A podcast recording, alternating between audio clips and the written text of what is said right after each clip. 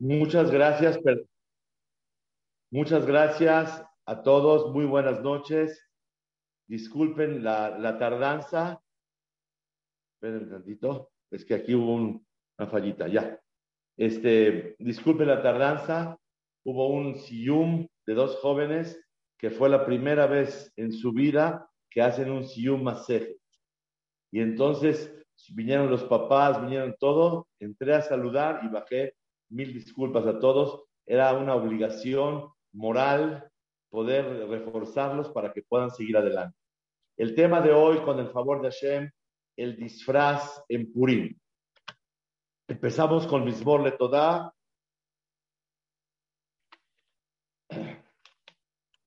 Mismor Le Todá. Ariel Adonai Colares. Ibdu et Adonai Besimha. בואו לפניו ברננה, דעו כי אדוני הוא אלוהי, הוא עשנו ולא אנחנו עמו, בצור מרעיתו. בואו שעריו בתודה, חסרותיו בתהילה, הודו לו ברכו שמו כי טוב אדוני לעולם חסדו, והדור והדור אמונתו. Muy buenas noches. El tema de hoy, el disfraz en Purim. Sinceramente, es un tema muy interesante. El poder analizar y comprender y profundizar en el tema tan interesante de lo que es Purim, donde una de las cosas que se destacan de una manera alegre y muy llamativa son los disfraces. En el Ramá, en el Shulchan Aruch, está escrito, Nahagul Purim se acostumbra a disfrazarse el día de Purim. Y hoy vamos a estudiar con el favor de Hashem varios motivos para poder comprender cuál es el tema, por qué se disfraza uno en Purim. Voy a traer el primero, después voy a traer varios de los poskim, por qué se acostumbra, pero voy a traer el primero que es el que va a ser la clase principal, donde verdaderamente en la Megilá aparecen cosas que son buenas, aparentemente, y salen malas. Cosas que parecen malas y en realidad son buenísimas. Y es algo impresionante que pensamos cosas que son insignificantes, cosas que no valen la pena y son el punto medular de la salvación del pueblo de Israel. En síntesis, vemos y no sabemos lo que vemos. Entendemos que no entendemos lo que deberíamos entender. Parece buenísimo, pero es malo. Parece malo, pero es buenísimo. Parece que es algo sobrante, que no es necesario. Y se convierte en la parte principal de la salvación del pueblo de Israel. Ese es el primer punto maravilloso. ¿Por qué nos disfrazamos El disfraz simboliza me, disfracé de bombero. Ya soy bombero. La persona no sabe cuál es la verdad de la vida. No sabe cuál es el emet. Y como no sabe cuál es el emet, él cree que son bomberos. Él cree que es payaso. Él cree que es doctor. Pero la verdad está oculta y no la podemos revelar hasta no quitar ese disfraz que tenemos adentro de nosotros mismos. Comenzamos a dar, con el favor de Hashem, vueltas y pasear por la Megilá, viendo escenas que son, parecen malas, pero eran buenísimas. Buenísimas que parecen malas. Pero en realidad vamos a dar una introducción más. Jajamim dicen el Masejet Megillah, Galui beyadua lifne misha amar behaya olam. Era sabido delante de Hashem Baraj. Sheatid Haman lishkol shkalim al Israel. Que Amán iba a ofrecer diez mil monedas. Diez mil monedas para adquirir el derecho de aniquilar y exterminar al pueblo de Israel. Entonces, le fijas por eso Boreolam, Ikdim, Shiklehem Lishkalam, adelantó la mitzvah tan grande de Mahatzita Shekel, que damos media moneda, y es la costumbre de todos de dar media moneda. Aquí la pregunta es, ¿qué tiene que ver la mitzvah de Mahatzita Shekel, de dar media moneda, que era para comprar los animales del, del Betamikdash, también en el Mishkan, para comprar los Adanim, las bases de las columnas de las paredes. Las paredes eran de madera y tenían unas basecitas que eran de plata. Adanim. Y ahí descansaba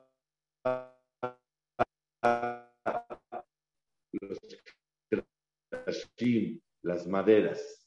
Entonces, a Israel poder comprar los adanim, las bases de, plata.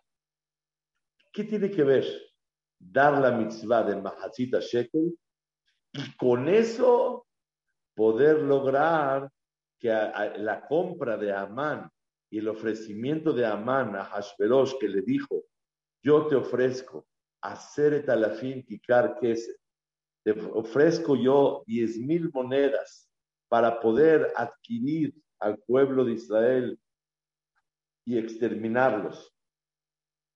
Dice Hajamim, Hashem sabía que va a ofrecer estas monedas, por eso nos ordenó una mitzvah maravillosa que se llama esta mitzvah Mahatzita Shek. ¿Qué, ¿Qué significa este punto? Rabotai, está escrito que cada parte del Mishkan simboliza una mitzvah.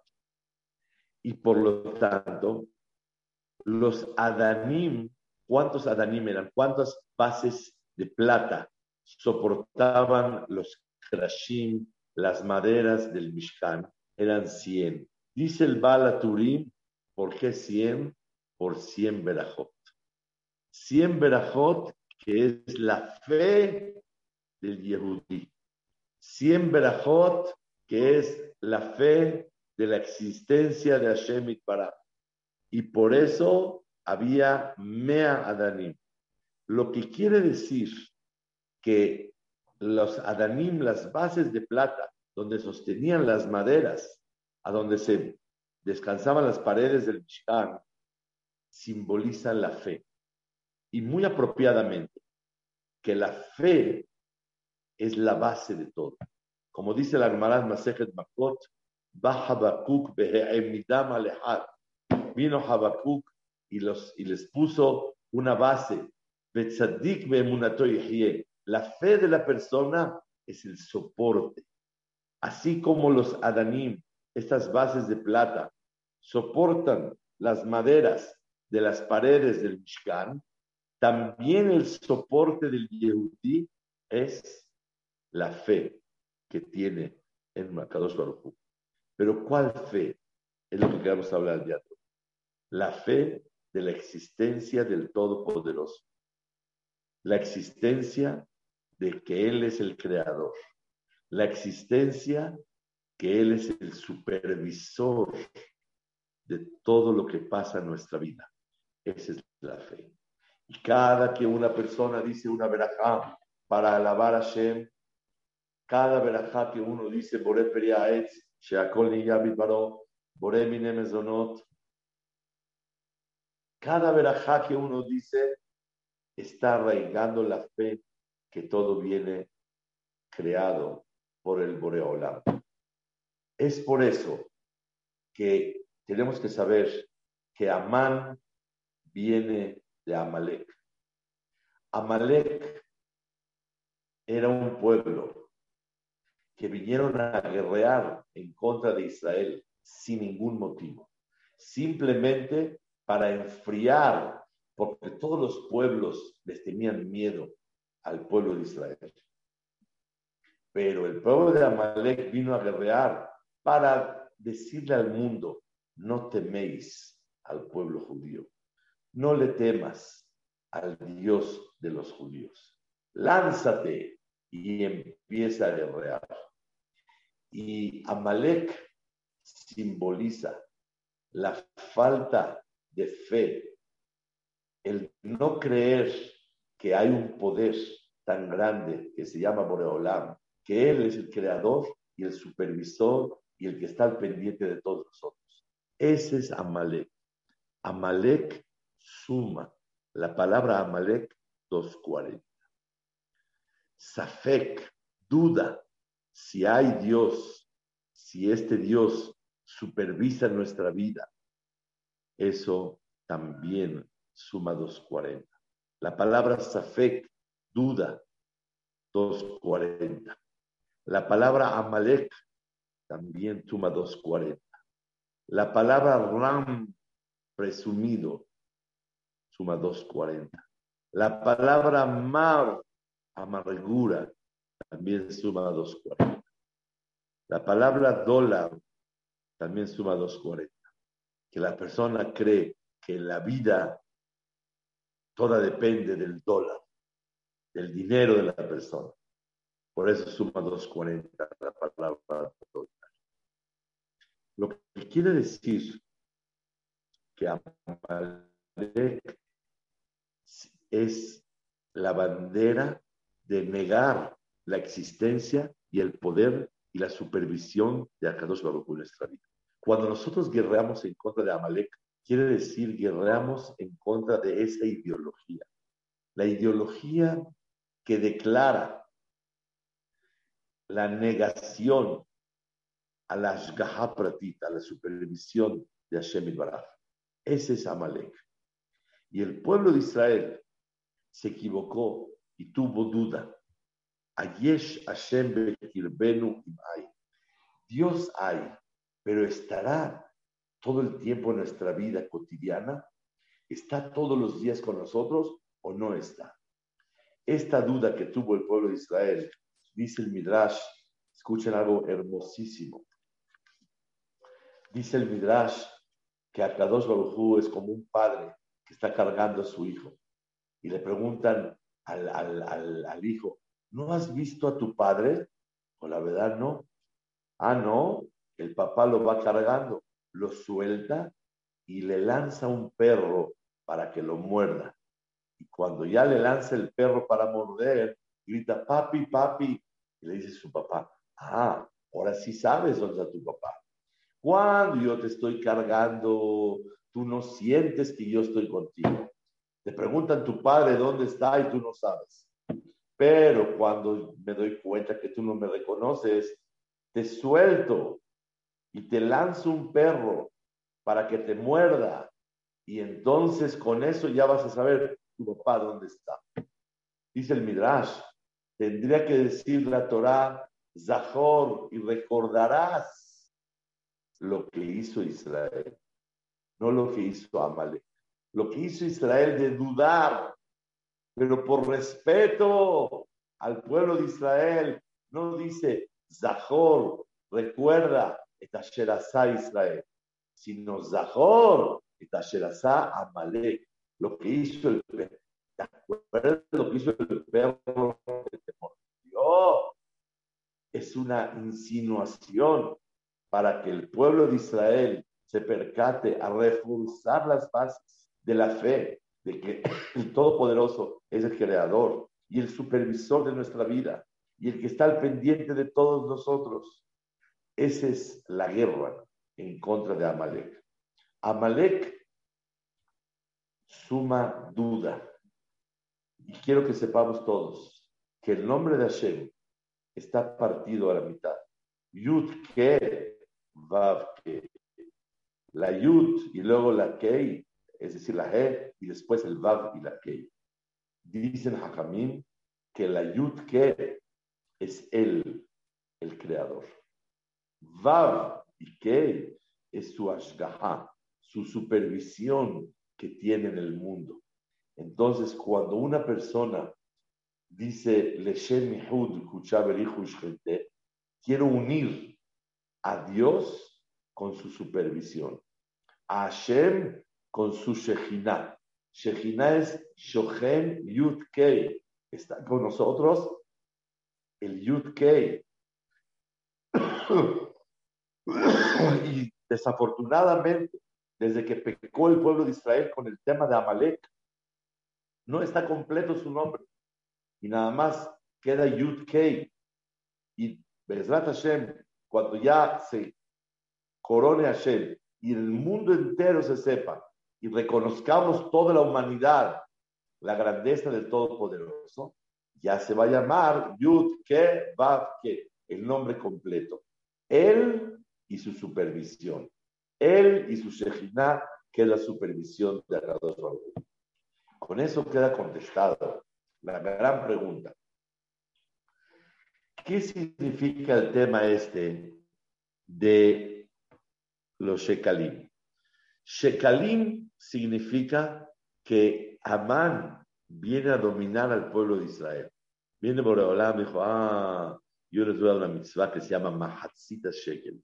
Y así la hacemos ahorita, estos días, hasta antes de terminar el ayuno, que el lunes de Tani Esther, la costumbre es damos una media moneda, ahorita el valor es 130 pesos por persona, para recordar la mitzvah de Mahatzita Shekel. ¿Qué es esto? Mahatzita recuerdo doy media moneda de plata del tiempo de A. Simboliza que nada más vemos medias cosas en la vida. No vemos todo el cuadro completo. El problema de nosotros que venimos a esta vida 80, 100 años y tenemos quejas, ¿por qué él no tiene hijos? ¿Por qué él no tiene esto? ¿Por qué él tiene doble? ¿Por qué él se fue joven? porque tenemos muchas preguntas. Pero esto se compara, dice Hafez Haim, a una persona que él llegó a un Beta Knesset y ve que el Gabay, el encargado de repartir todas las, las aliyot y los, los eh, honores a la gente, le dio a este Cohen, a este Levi, a este Israel, y se acerca y le dice, pero ¿por qué no le diste? El Señor está más grande, el Señor es más rabino, el Señor es más honorable. ¿Por qué hiciste la repartición de esa manera? Le dice, tú eres la primera vez que vienes. Pero quiero que sepas que el que vive aquí se da cuenta que yo voy repartiendo de manera ordenada y muy adecuadamente todos los honores. El Shabbat pasado le tocó al otro y el Shabbat antepasado le tocó a él y etcétera, etcétera. Akadosh Baruchu es el eterno. Adonai Melech, Adonai Malach, Adonai Imloch Leolam Baed. Y el eterno conoce todo. Pero nosotros somos transitando, transitando, más transitamos en esta vida 80, 100 años. Y después de eso, la persona tiene críticas y preguntas, ¿por qué pasa esto? ¿Por qué pasa el otro? Mahatzita Shekel Dar la mitad de la moneda simboliza, vemos la mitad de las cosas. Y nosotros tenemos emuná, que nada más vemos la mitad y no entendemos. Pero una cosa, la regla tiene que salir una sola. Todo lo que pasa en nuestra vida es Boreolam. Y todo lo que Boreolam nos manda es para nuestro bien. Esa es la conclusión de la mitzvah de Mahatzit Hashem. Yo veo la mitad de las cosas, no veo todo completo, no veo el cuadro completo, no entiendo, como vamos ahorita a analizar el Megilat Esther.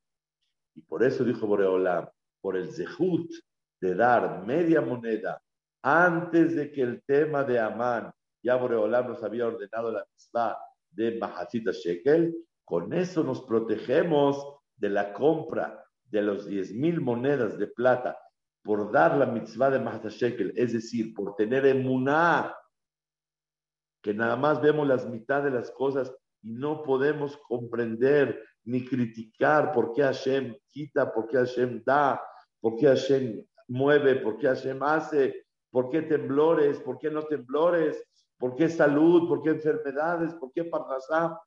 Nadie tenemos la capacidad de entender la profunda directriz de Akadosh Baruj Y esa es la costumbre de poder disfrazarse en Purim.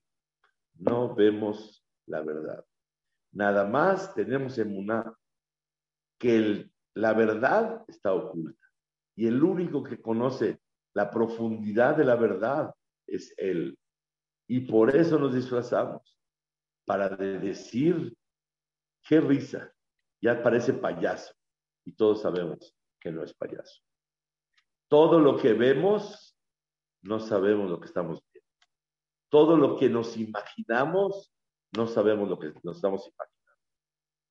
Comencemos, para que nos dé tiempo, de pasear por Megilat Esther y ver este mismo fundamento. Parece bueno y es malo. Parece malo y es bueno. Parece insignificante y se convirtió en la piedra fundamental de la salvación del pueblo de Israel. Número uno. Dice el Pasuk, y en Ones, la bebida se dio libre. No había presión para que tomaran. Toda su intención de ellos fue para mal, para hacerlos pecar de razón, con voluntad y no presionados. Ellos decían, si los presiono a tomar y se emborrachan y pecan, porque les pusieron muchas pruebas y muchas cosas donde ellos cayeron y la bebida era optativa, no era forzada, para que cuando pequen no haya respuestas ni excusas. Es que me presionaron a, tomar, ¿no? Libre. Se ve como un problema grande, porque a raíz de eso fuimos castigados y salió el decreto que nos pueden exterminar por haber hecho tantos pecados y tomando en ese banquete. Pero en realidad fue para nuestro bien, una maravilla maravillosa. Porque dice el Marsha y el Yun Jacob que como había muchos tzadikim que no cayeron y no los obligaron y fue optativo, ellos no tomaron. Y como no tomaron, el privilegio de un gran grupo que se limitaron y se abstuvieron de participar tomando y haciendo pecados, es el que ayudó al clan Israel a salir adelante. Entonces, ellos lo hicieron para castigar a los Yehudim que sea optativo de su propia voluntad, lo que hicieron que la bebida no sea obligatoria. Pero eso fue para bien de nosotros que el privilegio de los tzadikim los pudo proteger. Número dos. Havaat Bashti, la traída de Bashti al banquete. Resulta ser que el rey Hashverosh hizo un banquete de 180 días. Este banquete fue para presumir la riqueza y el poder tan grande que él tenía. Y ese fue un banquete para los ministros. Posterior al banquete de 180 días, seis meses, se hizo un banquete de siete días en hacer de Meteshuvah, empezando el día 4 de Tishre y el séptimo día del banquete era Yom Kippur, Shabbat y Kippur. Y el pueblo de Israel, desafortunadamente, disfrutaron el banquete en hacer de Meteshuvah y planearon Vashti con Hashverosh traer a la reina solamente en zapatos para hacer pecar a todos y para enseñar su belleza. Y sin embargo, Akadosh Baruj interrumpió esta idea que planearon y tramaron entre Hashverosh y, Basti. Y le salió a ella una cola grande o sarna, dice o se hizo de palabras con Hashverosh, si ella es más importante que él o él es más importante, pero total que ella no vino. Se ve que la traída y lo que mandaron llamar a Basti solamente en zapatos era para hacer pecar al pueblo de Israel. Pero ¿qué creen? De ahí salió el favor y la piedad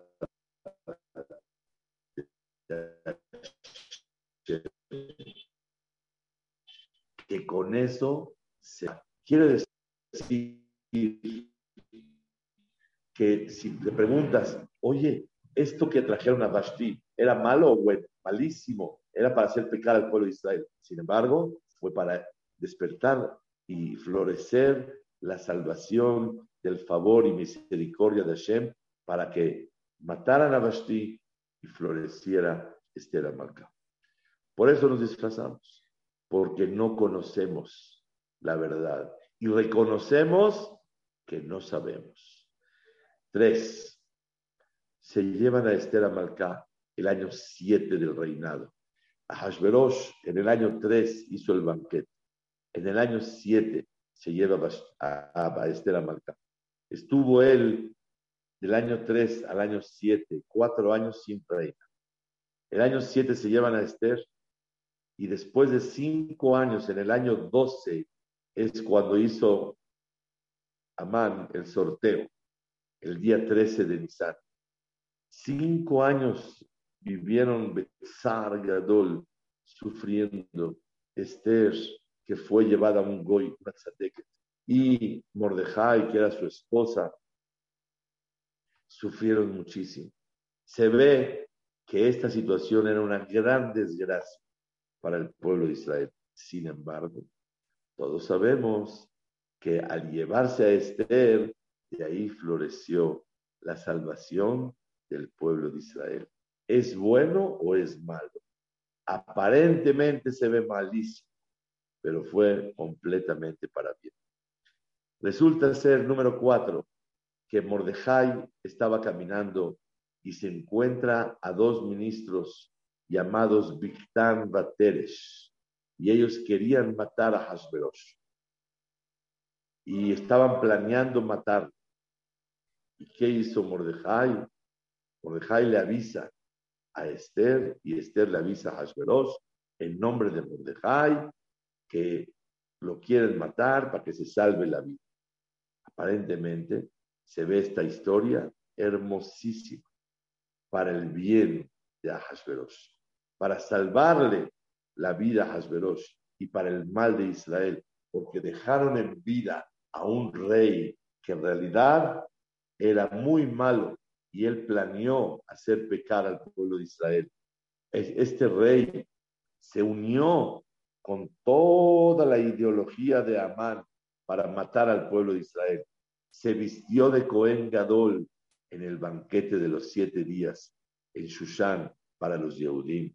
Usó los utensilios de Betamikdash, se burlaba de Akadosh Baruj dijo ya no va a haber construcción del segundo templo, y etcétera, etcétera. Pues cuando pasó este incidente que Mordejai le avisa a Esther y se salva la vida, parecería una situación a favor de Ahasverosh y en contra de Am Déjenme decirles que toda la salvación del pueblo de Israel vino de este suceso. ¿Por qué?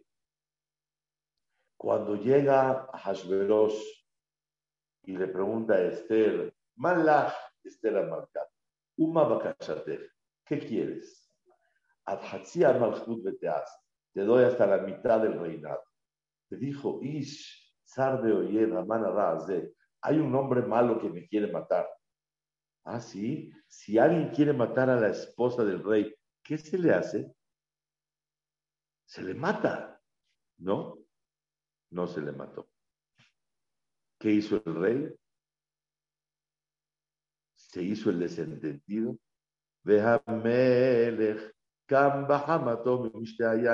El Ginat Habitat. El rey salió al jardín a pensar y dijo, hace nueve años, este mismo señor me aconsejó matar a mi esposa y la mató, que era Basti. Ahora quiere matar a mi segunda esposa. Oye, ¿qué se trae? Se puso a pensar y de repente encuentra dos personas. Dice el Hajamim que eran dos ángeles, Malak Gabriel y Mijael, cortando los árboles de una manera muy especial. Y les pregunta a Hashverosh, ¿quién les dijo a ustedes que corten los árboles así? Dijo, no, son órdenes de Amán. Ah, Amán ya manda aquí, en el palacio.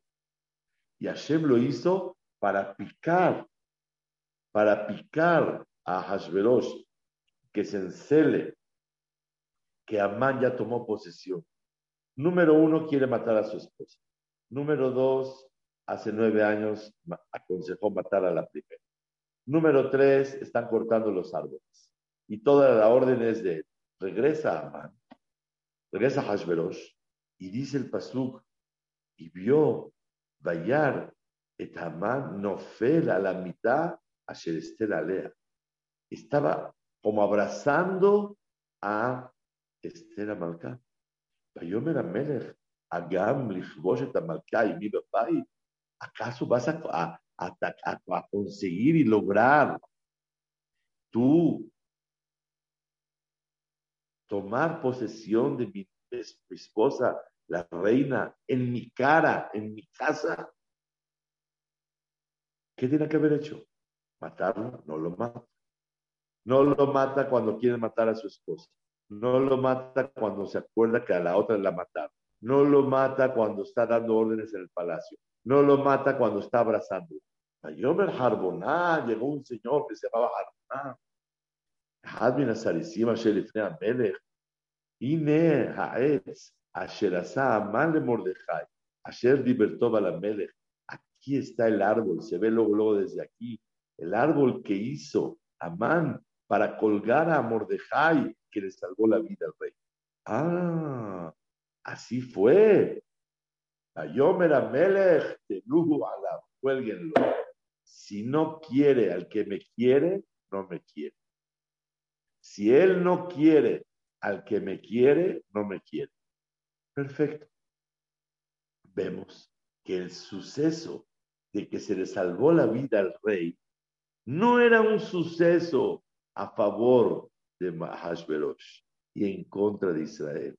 De ahí estaba floreciendo la salvación del pueblo de Israel para exterminar a Amán, como acabamos de mencionar en este cuadro. Número 5.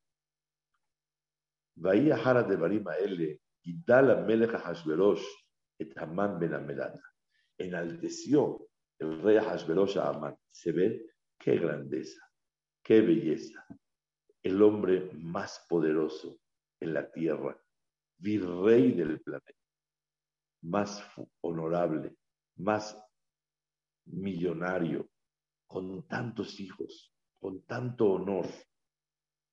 Y esto se ve como una grandeza y para el bien de Amán y en contra de Am Pero todos sabemos que esta grandeza que tuvo Amán fue exactamente en su contra porque ahí empezó toda la caída. Empezó a presumir y se sentía tan presumido que nada le llenaba. Y si tenía todo en la vida y una persona no se la posterna, no estaba dispuesto. Y de ahí empezó a, descender y a descender y a descender. Del lugar más alto se fue al lugar más bajo. Como dice el dicho, lo mucho se vuelve nada por un poquito más. ¿Y qué creen? ¿Cuánto duró desde que tramó matar a los Yehudim hasta que se muere Amán? 96 horas. 13 de Nisan hace el sorteo y está dispuesto a matar a los Yehudim. 14, 15, 16 fue el ayuno el día 15 entra Esther a Malcá con Ahasverosh y el día 16 de Nisan, segundo día de Pesa, se muere Amán. 96 horas. 96 horas duró tramando y gozando y disfrutando la exterminación del pueblo de Israel. Cuando lo estaban levantándolo, tanto dinero, tanto honor, se veía que todo era para su bien. Y se veía que mientras más poder, el pueblo de Israel peligraba más. Pero todos sabemos que al contrario, más poder, más dinero, más todo, eso lo ocasionó que se hundiera más prontamente. Él, el número 6, le dio el anillo a Hashverosh, a Amán. Le dijo, toma, haz lo que quieras. Le dijo, Bayazar etatapat, y le dijo, toma los judíos, haz lo que quieras con ellos, todo lo que quieras, haz. Se ve una desgracia muy grande cuando le entregó el anillo a Hashverosh, a Amán. Sin embargo, todos sabemos que Jamim dice, dicen, Yedolá Asalata Tabbat, es muy, grande, más grande, cuando le soltó el anillo a Hashverosh, a Amán, más que los reproches de los profetas, de 48 profetas y 7 profetisas.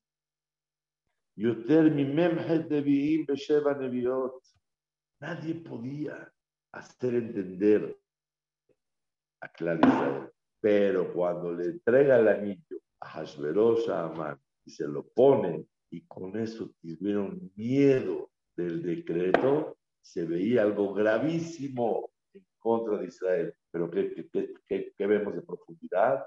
Este miedo tan grande, este fue el granito, donde de ahí salió perfectamente bien la salvación del pueblo de Israel. Porque por ese miedo hicieron teshuvah de haber entrado al banquete, hicieron tefilá y se salvaron. Si no hubieran pasado este trago amargo, no hubiera el pueblo de Israel recapacitado y haberse corregido. Número siete. Caminó Mordejai por todos los lugares, lleno de costales, de rotos y tenía cenizas. Una señal de luto y de sufrimiento. Así estaba Amán, Mordejai. Y dice el Pasuk, todo el mundo llorando por el clamor que Mordejai tenía. Se veía una tristeza muy grande. Y más cuando le mandó ropas Esther para que entrara al, palacio y le explicara qué está pasando. No aceptó las ropas Mordecai. Y a raíz de eso vio un mensajero que llevaba y traía las noticias entre Mordecai y Esther. Se llama Hataj. Dice el Targum. Era Daniel. Daniel.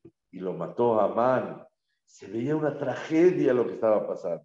Sin embargo, esta situación tan dolorosa tenemos que saber que lo que no destruye, construye. Lo que no destruye, construye. Y este sufrimiento fue el que ocasionó el despertar de la Teshuvah del pueblo de Israel para que se arreglara toda la idea.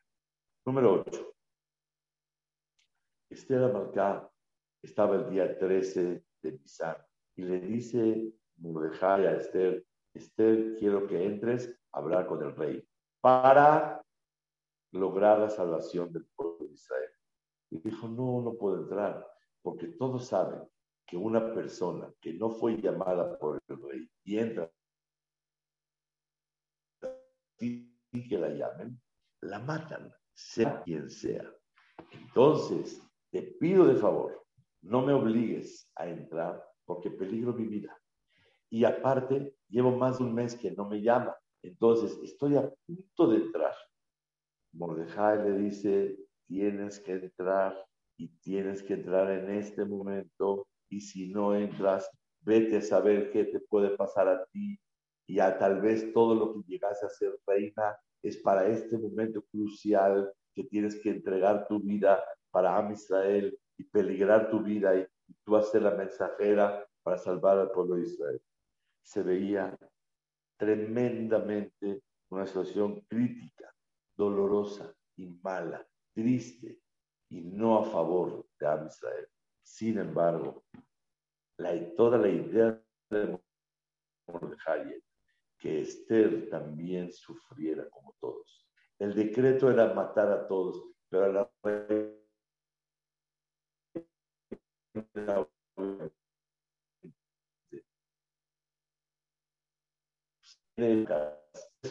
de ella no era tan fuerte, no contante de mí, porque ella sabía que es la reina, ella no tiene problema. La obliga a Mordejai a entrar para peligrar su vida, para, para que ella también rezara. Jamín dice, no es lo mismo la tefilá de un ajeno a la tefilá del enfermo.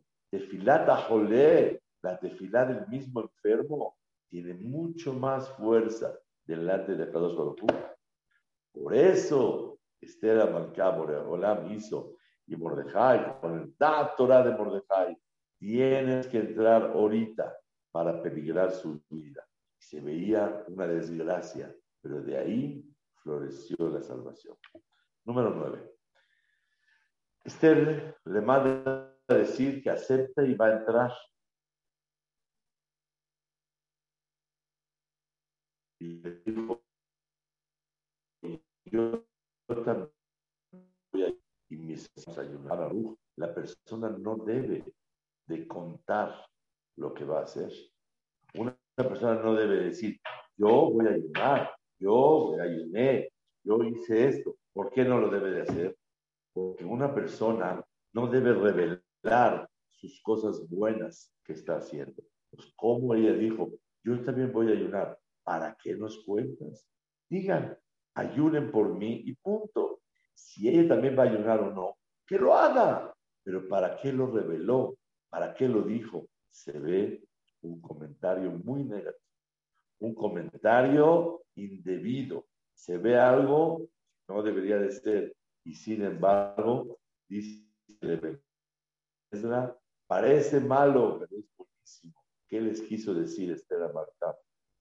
Señores, yo también voy a ayunar. Y cuando uno allá está demacrado y ya no tiene belleza, no confiaré en mi belleza al entrar con el rey. Yo confiaré en Yud Kevavke, en la Kadosh Mas no en mi belleza.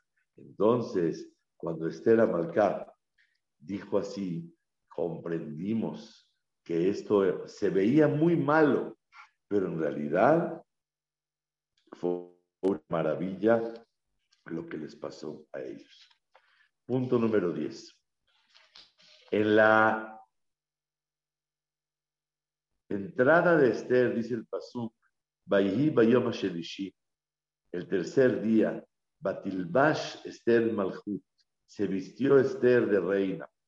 Dice Jajamín que tenía Roja Kodesh. Apenas llegó al palacio, estaba lleno de estatuas, de abodazara, de idolatría. Y por eso se le fue la Shekhinah. Ella sintió cómo se le fue la Shekhinah. Y entonces le dijo a Hashem, tal vez porque le llamé perro dice la, la Torah, el pasuk de Teilim, sálvame de este perro. Y a lo mejor se fue la Shejina de mí. Se me fue el Ruach HaKodesh, el Espíritu Santo, la Kdusha, por llamarle perro al rey. Y luego volvió y le dijo, sálvame de este león. Ella aparentemente estaba dolorida y dijo, qué mal de mi parte que le llamé perro. Y mejor tengo que llamarle a él león. ¿Qué es esto? ¿Qué significa? ¿La falta de respeto? ¿Qué hay más? Hay una explicación muy profunda. Salvarse de un perro no es tan difícil. A patadas, a palazos. Pero salvarse de un león es un milagro muy grande. Cuando ella viene a rezarle a Kadosh le dice un perro, está disminuyendo, minimizando el milagro y la solicitud que ella, la petición que solicita delante de. Pedir por un perro quiere decir, eh, yo me las arreglo, yo puedo, no estoy pidiendo algo demasiado grande. Pero cuando una persona dice, sálvame de un león, reconozco que no tengo en quien apoyarme más que en ti. Ella entendió que por qué se le fue el Ruach Kodesh, por confiar en su fuerza, por confiar que ella puede solucionar como si fuera el ataque de un perro. Hasta que después cambió y dijo, no, sálvame de un león. Vemos que al principio ella se le fue la Shejina y ella pensó que era muy doloroso. Y fue algo muy triste para ella, pero ¿qué cree? Fue para muy bien. A raíz de eso rezó con más devoción, con más humildad, reconociendo la dimensión de la petición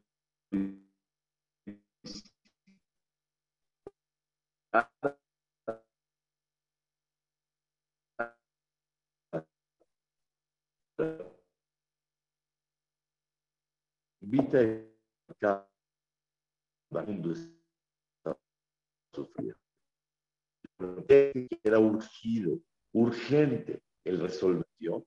Y llega con los le dice, ¿qué se le ofrece mi reina? Le dijo, que mañana vengan a un banquete. ¿Para qué lo aplazó un día más? Dice la Jajamín que todos estaban besados, estaban sufriendo muchísimo. ¿Para qué invita a Amán si lo que quiere es matarlo? ¿Para qué lo tiene con, dándole honores? ¿Para qué empuja la fecha para mañana? Se veía una actitud errónea de parte de Esther. Y sin embargo, la Gemara trae 12 motivos para qué invitó Esther a Amán. Y, el Gaón de Vilna explica por qué la empujó un día más. Y el Ebenezer también. Dicen así que para qué invitó a Amán, para que todo el mundo diga, wow, esta señora ya no está coherente. Y ya la gente deje de decir, tenemos una hermana en el palacio, vamos a confiar en sus palancas. No, no, no, no, no, está haciendo barbaridades. Y en ese momento todo mundo deja de confiar en ella y le hacen tefilaje. Hizo locuras para que la gente ya no se apoye en ella. Dos, empujó la fecha para mañana, dice Lebenezra y el Gaón, porque no vio una señal del cielo que iba a tener éxito. Pero el otro día, cuando le dieron vuelta en el zócalo a Mordejai, en el caballo del rey, y lo estaba empujando a Amán, dijo, wow, ahora ahora sí nos estamos dando cuenta que es señal bonita que Am Israel se va a salvar. Pues quiere decir que de momento fue un trago muy amargo. La invitada a Amán, el sufrimiento, el que aplaza las fechas, pero todo esto fue perfectamente para traer la mejor salvación y parecen cosas malas, pero son buenísimas. Por eso nos disfrazamos. Número 12. Hizo un árbol porque regresó del banquete, Amán, y le dijo a su esposa, estoy feliz, pero no me llena. Todo lo que tengo no me llena. Cuando veo que este joven, este el señor, Mordejai no era joven, el señor mayor, Mordejai y Yehudí no se aposternan. Dijo, ¿sabes qué? ¿Quieres acabar de una vez por todo?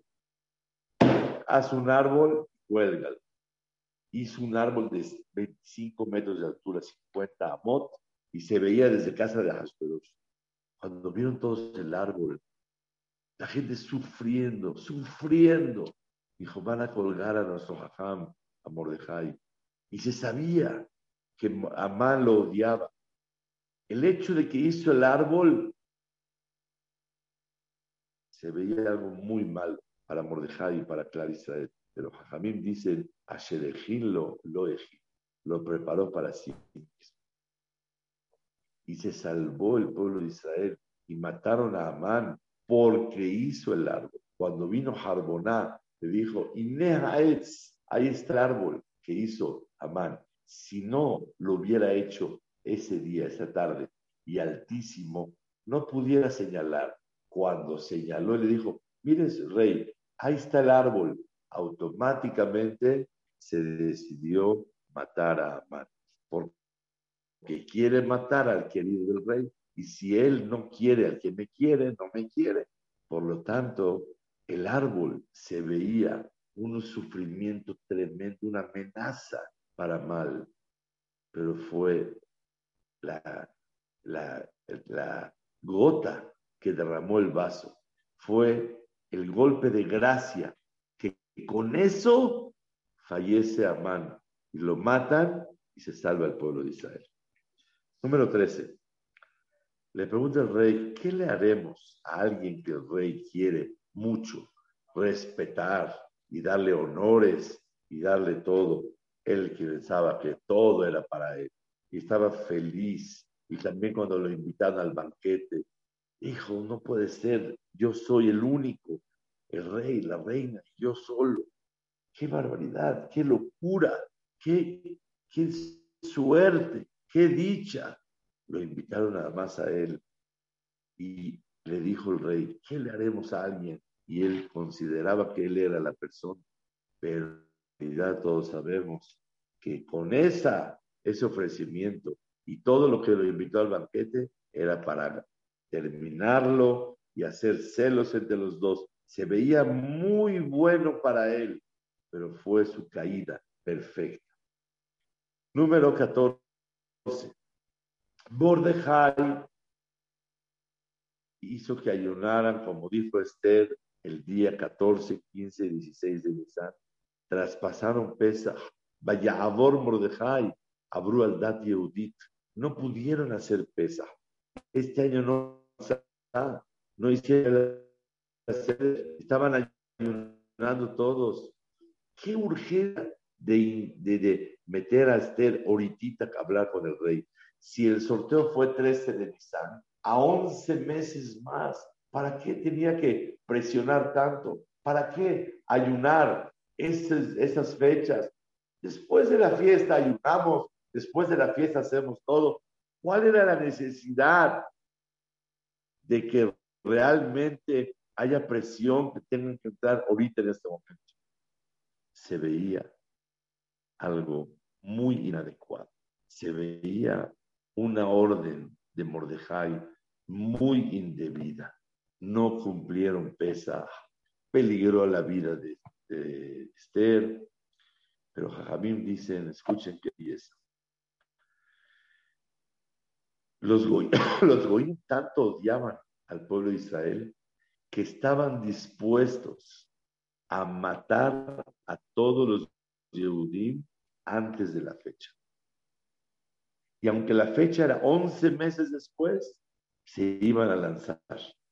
Pero cuando vieron que el rey hace nueve años mandó una orden que los hombres mandan en su casa y que hay que hablar idioma los hombres, dijeron, este rey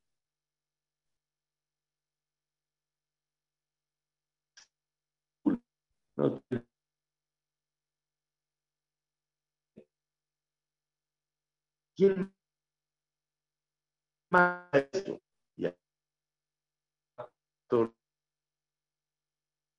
Mordejai, uno ahorita, que si no entraba Esther,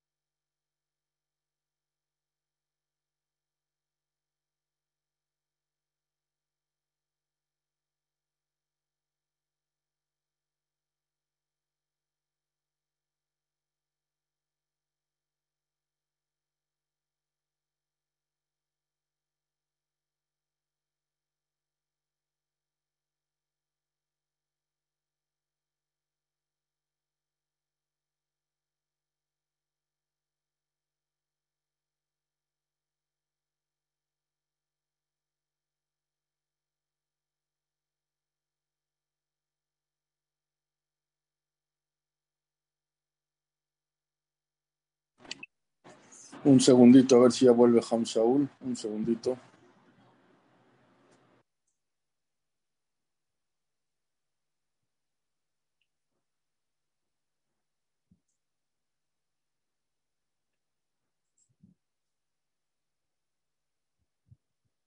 Parece que perdió la señal.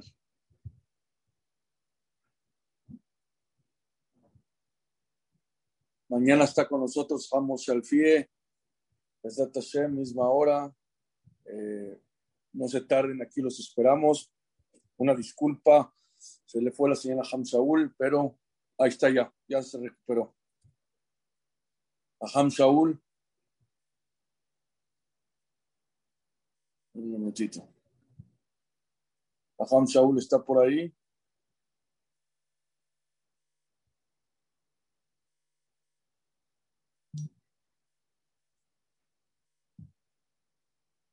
Aham Shaul.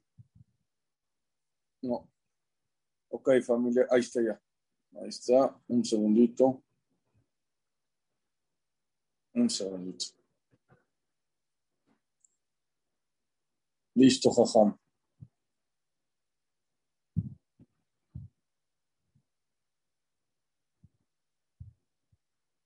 No, no está bien la señal por ahí.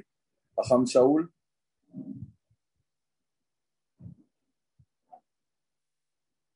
Aham Shaul, ¿puede abrir su micrófono?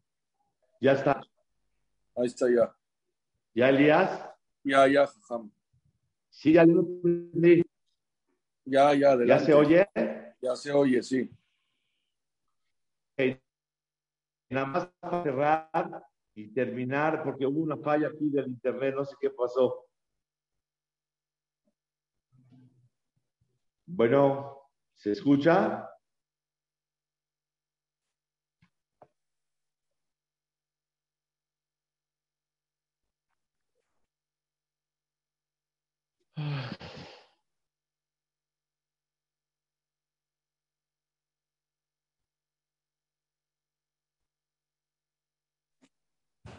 Aham Shaul está por ahí, se volvió a perder la señal.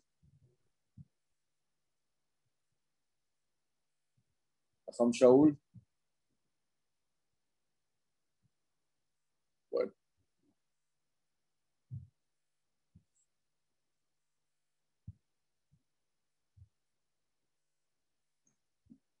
Ni hablar, lo sentimos mucho. Baruch Hashem que fue ya al final de la clase, ya a la hora. Despedimos y mañana nos vemos en una noche más de Gamsum Letová con Jamos Alfie. Muchas gracias a todos y muy buenas noches. Buenas noches.